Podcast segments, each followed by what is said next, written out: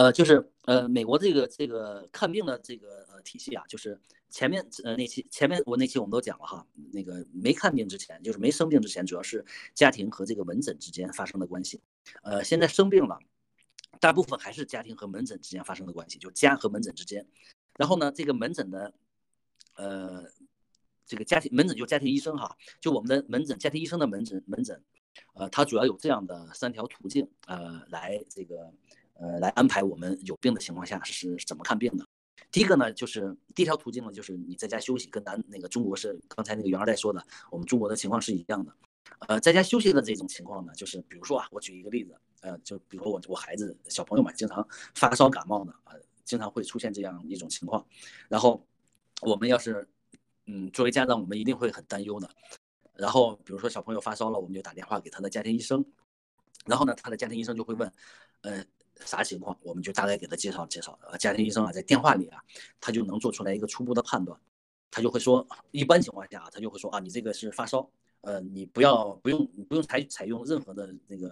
比如说去门诊看病啊什么的都不用，你就在家里多喝水，呃，多吃维生素 C 的东西，含富含维生素 C 的食物，呃，多休息，呃，不要上课了就在家里养。然后呢，你这个感冒呢，基本上是呃三天以后。它的这个温度就会下来。如果三天以后它的温度没有下来的话，你再给我们打电话，我们再约时间。呃，如果这三天之内发生任何紧急情况，呃，他会说一些紧急情况的呃特征啊，比如说温度突然升高呀，比如说怎么什么什么情况啊，说你就打九幺幺，就直接去看急诊。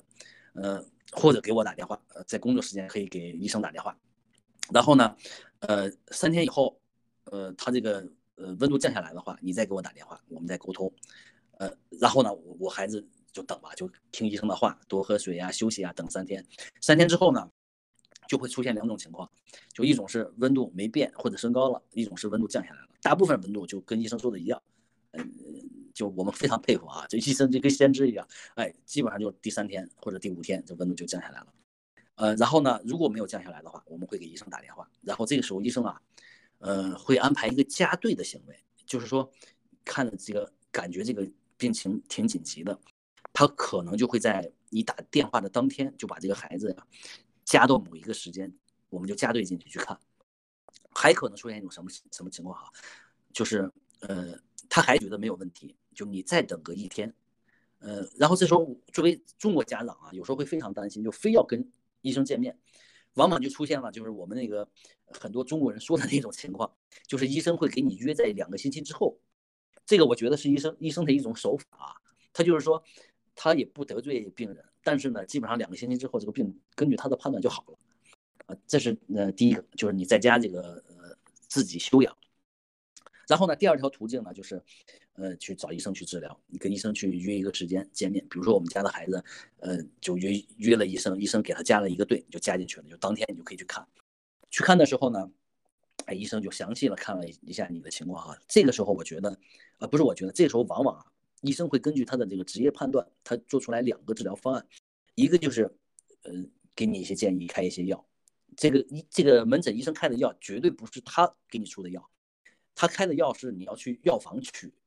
他基本上打一个电话或者在计算机上跟药房联系一下，然后药房大概二十分钟，快快则二十分钟之内，呃，慢则呃当天。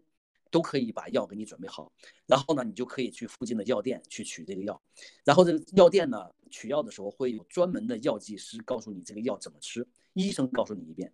专门的专业的药剂师再告诉你一遍。这个药剂师啊，他的专业水平也是非常高的，他的收入也是非常高的。我这个嗯，往往就是通过这个医生的这个治疗哈，呃。基本上你你心里就有数了，他会告诉你一个详细的情况。然后呢，还有一个就是，呃，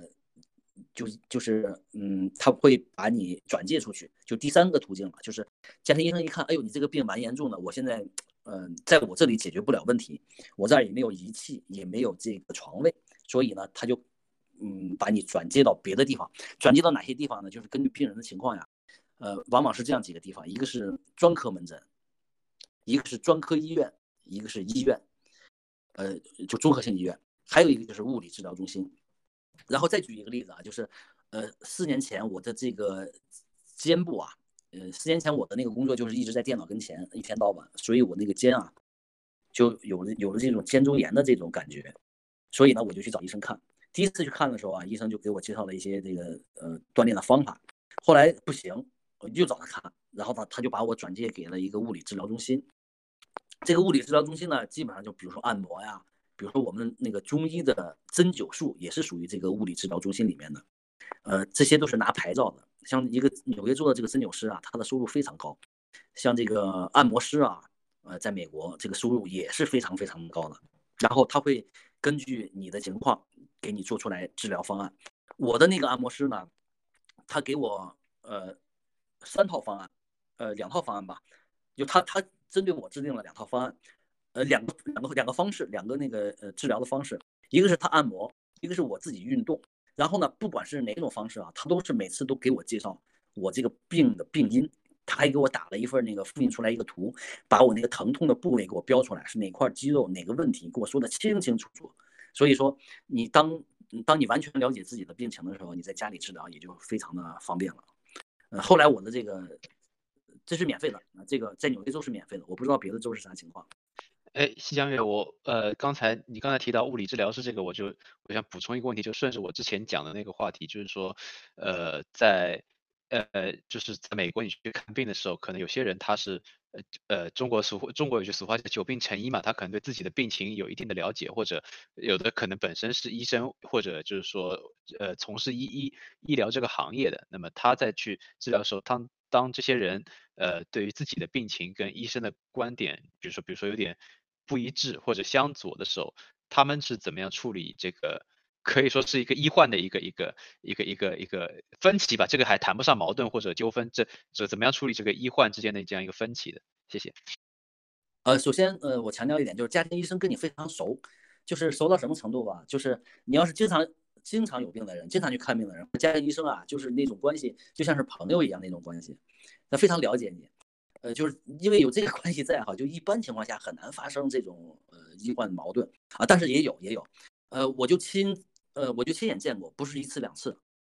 就是，呃，出现这种矛盾怎么办啊？就是比如说，就是像呃刘克说的那样，呃，患者也是医生，这个他去看病的时候，他觉得不是这样的，呃，你说的不对，这种情况哈，呃，有这样几个解决方案。第一，就是你在这个家庭诊所看病，那么，呃，一定要遵从这个家庭医生的，就我说是就是，你要不听我的，你的医生可能你你比我厉害，对吧？那么你只能自己想办法了。你既然比我厉害，你就自己想办法，这是一种方式。还有一种方式呢，就是这个家庭医生啊会考虑你的想法，觉得你说的也对，哎，然后他会再去看一看。这种方式呢，我就觉得稍微少一点啊。然后就是第三种，就是刘克说的那样发生了纠纷。这个纠纷呢，往往跟前两者不一样，因为美国人嘛，他是这种技术性的讨论，一般都是还是比较这种嗯比较温和的。然后第三种就是绝对的是医医患纠纷，这个是我看看到不是一次两次。病人也在吵，医生也在吵，就是互相吵。这个，呃，发生的情况啊是这样的，就是，呃，那个病人呢，他是一个嗯慢性病的患者，他酗酒，呃，还就是就是大家知道那个慢性病患者他有时候会非常痛，某个地方会非常的痛，所以医生呢就会给他开一些止痛的药，比如说那个那个咱中国出口到这边的叫什么芬太尼什么的，呃，就类似于这种药，这种药开给他的话哈。时间长了，他就会上瘾。另外呢，这种，呃，这种病人呢，往往就是那种控制不住自己的病人。他除了这个自己上瘾以外啊，他还有可能呀，他去卖这个药。所以呢，他去找医生的时候啊，他就会要医生多给他开这个药。而医生呢是有规定的，不会多给他开这个药。这个时候就发生纠纷了。而且这个纠纷啊，因为这个病人的素质很差，就往往这个纠纷会发展的很很发展到最后很剧烈。我就亲眼不止一次的见过。以前我在那个医生的那个 office 工作过一段时间，那个医生就非要让我们那个医生给他开，我们那个医生就坚决不给他开。后来那个医生那个患者就砸桌子叫喊狂销，这就是非常典型的医疗纠纷了。然后呢，最后发展到最后啊，就是我们就打电话叫保安来，然后那个病人就跑了。就是往往这种情况，嗯，是病人的错，当然也有医生的错。比如说有一次发生在我身上的情况，我相信大家还记得啊，就是。呃，前一段就是我不是去年吧？去年的时候，那个，嗯，那个中公那个 coronavirus 刚流行的时候，我就，喂，呃，coronavirus 有声音有声音的，哎，好嘞，谢谢。那 coronavirus 刚流行的时候，我就得了那个流感了，呃，也不是流感，我自己的判断就是那个链球菌感染。然后我找我们的家庭医生，他非要说我是 coronavirus，就让我在家隔离，然后隔离了一个月。那一个月我是怎么过的啊？那我肯定得听他的，对吧？那一个月我是怎么过的？我是自己准备了一些中国的那个那个抗生素，以前我就有，我就把所有的我准备的抗生素吃完了，吃完了我的病也好了，好了。后来一检查，我不是 coronavirus 感染，也没检查说，但是我自己判断是链球菌感染，这就医生他搞错了嘛？搞错了，我没有听他的，我就自己在家做，自己治了啊，就是这种情况，就是那个刘克你刚才说的，就要么你自己治，要么听他的。要么就跟他闹，跟他闹完之后你就跑，这三种，谢谢。呃，大家还有什么问题？嗯，那个席江月，我想问一下，就是呃，像您这边在美国的话，看病的时候，就是说在这个过程中，到最后就说，呃，这个医生给您开药的时候啊，就是他那个就是开药的那个药量，就是跟您就是，不要在后面滑脉了。哦，是这样的，就是我想问问您一个问题啊，就是说，呃，在美国的话，就是您看病的话，然后到最后医生给你给你给您开药的时候，就是您的那个他开药的那个剂量是完全就是根据就是说您需要服用的那个药量去那么样开吗？还是说像在中国我们咱们这个国内的话，就说他会给你开一些药？然后等你这个，其实很多药都是开的会有很多嘛，就说到你这个病好的时候，可能这个药还是会会有很多剩下，其实也就是这种浪费嘛。其实这个多了以后，其实本身，呃，就是呃对环境可能也是有一定嗯有一定影响，而且就是说也也无形中呢也增加了这个整个治疗的这么一个成本啊。我想了解一下，over。哎，二代，他这个是完全根据你的这个病情，你开的这个药。有的医生就非常厉害啊，他他这个药精确到什么程度？就是你吃，比比如说你有低烧，你吃完最后一粒药的时候，你的低烧就戛然而止，就能精确到这样一种地步。这个我是亲眼见过的，就是他开药开的非常的非常的标准，就是你一天吃一剂，然后呢，你这一个周期吃多少天，我就给你开这这么这么个药量。等到你这么多天过了，然后呢，他的第二期药量就开到药店里面了。然后你去药店拿就行了。但是你说这两个月一起开，no 不会，只会只会这种一个疗程一个疗程的开。呃，另外那个药店的情况啊，我想跟大家分享一下，就是美国这边的药店真的非常非常的不一样。嗯，我第一次去药店领药的时候，我就惊诧了，惊诧到什么程度啊？就是他那个药剂师啊，就跟咱药房里面那个是有点不一样的。回头我再问，呃，二代现在中国的药房是啥情况哈？就是美国这边的药房，我是去的时候，就七七年前我去的第一次的时候。就是那个药剂师哈，把药给我开出来了。他这边开药就有点像我们以前那个，呃，就是最早以前去厂里看病，厂里的医生给我们开药有点像那个。他给你个纸袋子，那是个大纸袋子，纸袋里有小瓶装着你的药。他这个药就一般情况下是他自己配的药，然后他自己写上的东西，不是原装的盒子。一般情况下也有原装的。然后呢，那个药剂师把这个药交给我的时候啊，药剂师 就跟我说了一大堆英文，我根本就没有听懂。然后他看我听不懂，你猜他怎么着了？你们猜一猜。不会给你讲中文吧？他打电话叫了一个翻译公司，然后翻译公司里面的翻译给我翻译成中文。大家想想这个成本有多高啊？一个翻译一个小呃一个翻译应该是论分钟吧？我不知道，翻译很贵的呀。他就。打电话找一个翻译公司，标准的认证的翻译，给我翻译这个药怎么怎么吃，怎么怎么吃。哎呀，我都惊讶死了。他这边说一句，那个中文翻译给我翻译一句，我就觉得那那个那他那个费那个翻译公司的那个费用是是是是您出啊，还是说那个药房出，还是保险出啊？这个，反正最后我是没有出，我不知道最后是谁出的，肯定也不是药房出，肯定是保险公司出。我觉得，对我估计在你的医保里面出了。对，我就觉得这个太让我惊讶了，就包括去医院，咱们后面还讲哈，去医院也是这样，就是那个翻译可以随便用的，就是随便用到这种程度。当然现在我就肯定就不用了啊，当时他就给我说了这个太专业太多了，我就听不懂。然后那个袁二代，我就问问你，还有刘克哈，就是国内的这个看病的情况是啥情况呢？现在？呃，国内现在看病怎么说呢？就是说，呃，你是你是说去药房买药呢，还是去医院？啊，就是去呃医呃医院看病，然后如果买药方便的话，也可以讲一讲呗。嗯，去医院的话，这边的话就是你先挂号嘛，挂号的话，然后他会分这种普通门诊和这个呃专家门诊，然后专家门诊里头其实又会又会分可能一二三个等级，反正基本上就是费用差别也是蛮大的吧。然后这个是第一步了，然后你挂上号以后呢，然后呃紧接着就后面就面临着排队问题嘛。然后到你到医生那个地方的话，呃交流的话，我觉得一般不会超过五分钟。那么首先呢就会给你开一堆的检查的项目，呃总之有很多了，什么什么呃比如说像什么验血，这个我估计太通常了。然后还有什么心电图啊，呃等等的吧，反正，呃什么什么验，比方说验验尿、验什么的，这个这个真的是蛮多的，呃甚至于就是说，像我们作为病人来说，有的都觉得这个检查可能是有点没有必要吧，但是可能是医生也许是很负责吧，这个真的还是既然去了医院就要听医生的。那么就说你还有一个，我觉得就是呃有一点就是我个人认为不太好，就是说这个医生看病呢，在给这个呃病人的时候，就是我感觉就是说不是很透明，因为什么？就是说他对你这个病情的这个呃介绍可能不是很清楚，然后呢，再一个就是你问他的时候呢，他可能也不是给你解答的很详细，或者可能也不给你解答，然后就是紧接着就是把药开给你。嗯，有一些医院呢，尤其是一些大医院，其实，呃，现在因为可能是他这个也是这种，嗯，电脑办公的这个这个原因吧，就说你去药房拿药之前，你是不知道他给你开了什么药的，只有只有说你把这个呃药费结掉以后，然后你才能拿到那个就是他给你开了一些什么样的药出来，所以说这一点我觉得就是有一点不太好，因为国内的话呢，因为可能各种制药公司它是比较多的嘛，比较多的话，可能就是同一种药的话。然后它的价格可能也有不一样，比如说国产的或者进口的，它这个药物是不一样的。还有一点呢，因为国内的这个医保可能也是比较，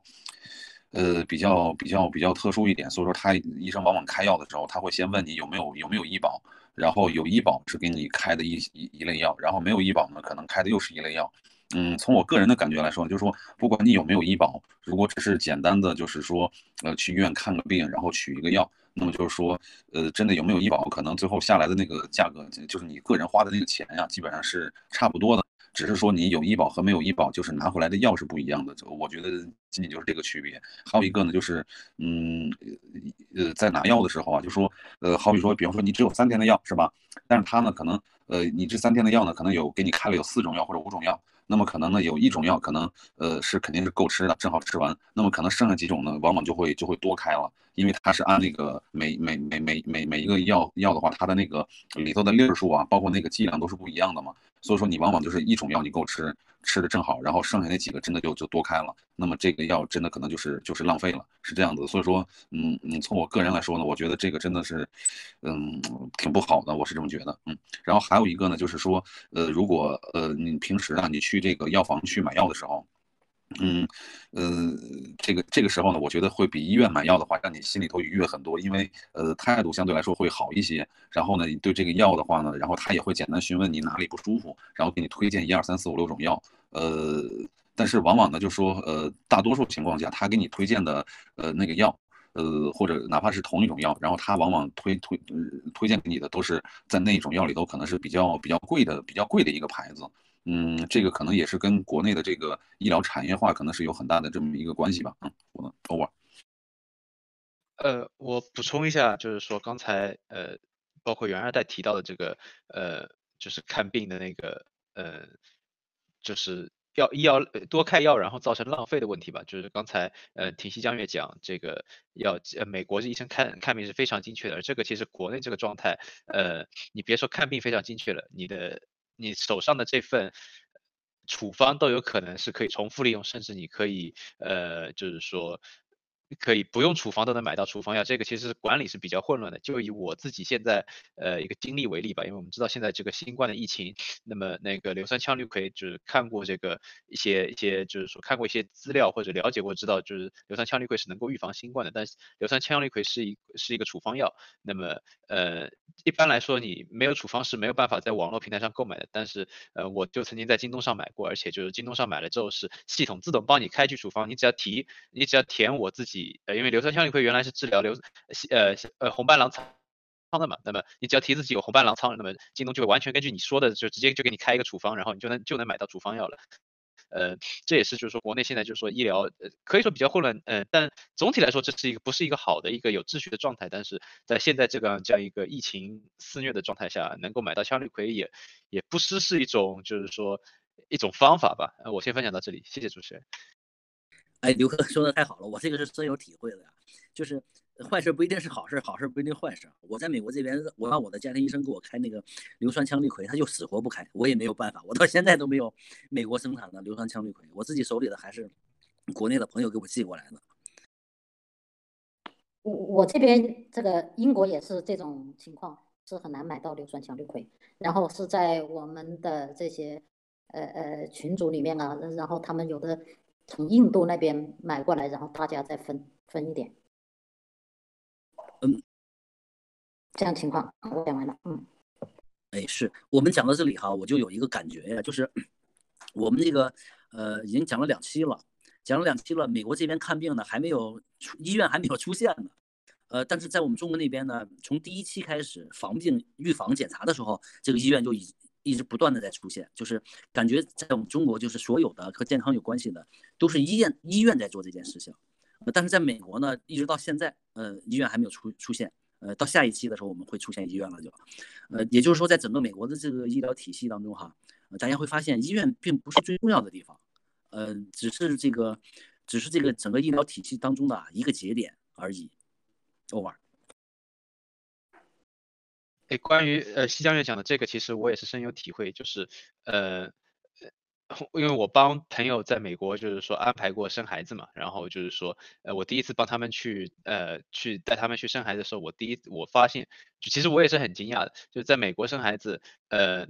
我在产做产检的时候，不是我，但是呃就是做产检的时候，呃，你预约的是一个 clinic，是个诊所，然后。等到就是说你最后生小孩子，呃，去最后去就是说，呃，是是就是生孩子的时候，你去的是 hospital 是医院，它这一步其实是每一步都是有非常明确的分工的，而呃你在国内生孩子，因为生孩子，呃。不管怎么说，也是是也算是一个一个一个呃医疗吧，反正就是说也算是医疗体系的一环。就是说，在国内生孩子，可以说从头到尾就是说全部是在，比如说妇产科医院，或者你在某个医院的呃某个医院的妇产科，或者专门做那个就是说妇产的妇产科的一个医院，就是说从头到尾肯定是认准一个医师，然后就是认准这个医院，然后可能早早的就住进了这个 hospital 的这个这个妇产科病房里面去。这个其实跟美国来比，其实是差距还是挺大的。呃，谢谢主持人。哎，谢谢刘克，刘克说的太对了。嗯，我这儿跟大家 提出来一个事情哈，就是，呃，有件事情我不知道大家相信不相信哈，就是在美国啊，有的医院里头你找不着医生，我不知道大家你们相信不相信这件事儿。嗯，不管相信不相信啊，大家要是感兴趣的话，我们下一期再给大家讲这个事情，是真有这个情况的。